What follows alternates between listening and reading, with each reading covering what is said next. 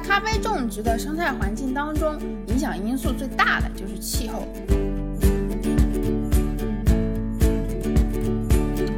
且喝且珍惜，万一真的会有一天喝不到咖啡了。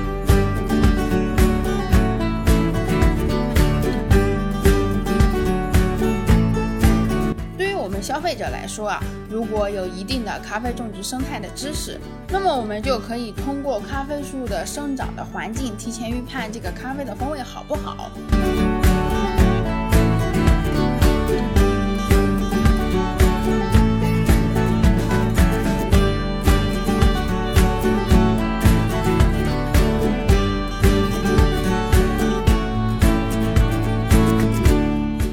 大家好，我叫 Alice，是一名学化学的咖啡烘焙师，同时又痴迷于手冲咖啡。二零一五年成立了金鱼家手冲咖啡品鉴团。这期我们来讲从种子到杯子的种植生态篇。你们可能听说过咖啡带，说是咖啡树适合生长在北纬二十六度到南纬二十六度的这个范围之间，所以这个范围呢就称为咖啡带。这是一个大范围的咖啡种植带。大部分的咖啡呢都可以种植在这个范围之内，但是要在这个范围之内找出适合种植精品咖啡的地区啊，那实际上这个范围是非常小的。在咖啡种植的生态环境当中，影响因素最大的就是气候。随着全球气候变暖呢，我们可以就是栽种精品咖啡的范围实际上是不断减少的。所以我总会跟我们的成员说，且喝且珍惜，万一真的会有一天喝不到咖啡了。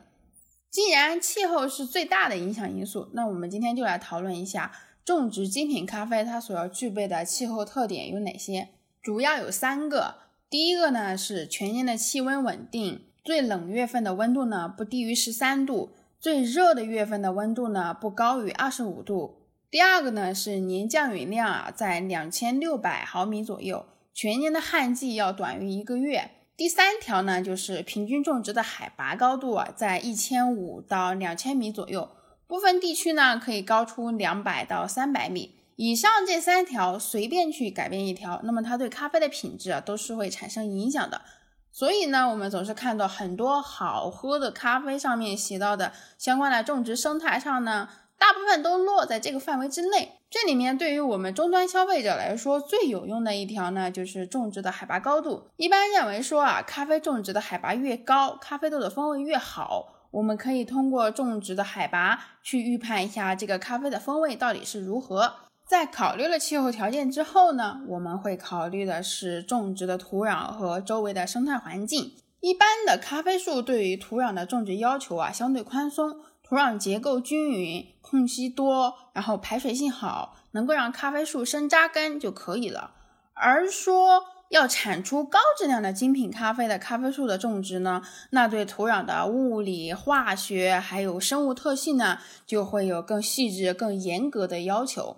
目前所知道的呢，最适合种植精品咖啡的土壤呢是火山土，但是火山土非常的少。所以呢，在一些没有好的土壤条件的地区，而庄园主又有一定的财力支持的话，他们会首先把那个土壤拿去做土质分析，运用相关的土壤模拟软件模拟种植咖啡树，得出种植的土壤要求，在什么时间补充什么肥料，什么时间去除什么杂草等等等等这些，他们会全部做出一个分析之后呢，再去种植。像哥伦比亚、巴西这些。在咖啡种植方面非常发达的国家呢，他们在这方面做的其实是非常非常到位的。但是在种植技术不发达的国家和地区呢，比如说埃塞，很多呢就倚仗的是当地那种得天独厚的地理优势，不然的话，依靠他们本身的种植技术的话，是很难种出符合精品要求的咖啡的。最后，我们来说一说咖啡生长的生态环境。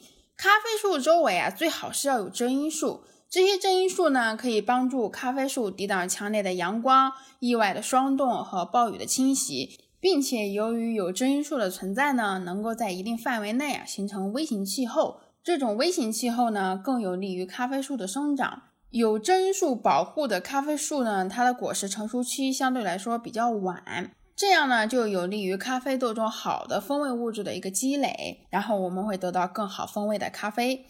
以上呢就是精品咖啡种植的环境大致要求。实际上，在种植过程中啊，还需要考虑很多细节，比如说在不利的环境条件下，我们需不需要去施肥？如果需要施肥了呢，那我们怎么去施肥才会说，呃，既对这个土质不会产生破坏，又能够提高这个咖啡豆的品质？对于我们消费者来说啊，如果有一定的咖啡种植生态的知识，那么我们就可以通过咖啡树的生长的环境，提前预判这个咖啡的风味好不好。这个咖啡是不是符合现在精品咖啡种植的地理条件的？更厉害的一些人呢，能够知道说某些咖啡出现某些问题的时候呢，它到底是因为施肥产生的影响呢，还是说气候变化造成的风味偏差？那么我们这期的节目就先到这里了哈。如果有听友还有兴趣做进一步的深入交流，或者想申请一对一的话呢，可以关注我们的微信公众号“金飞记”，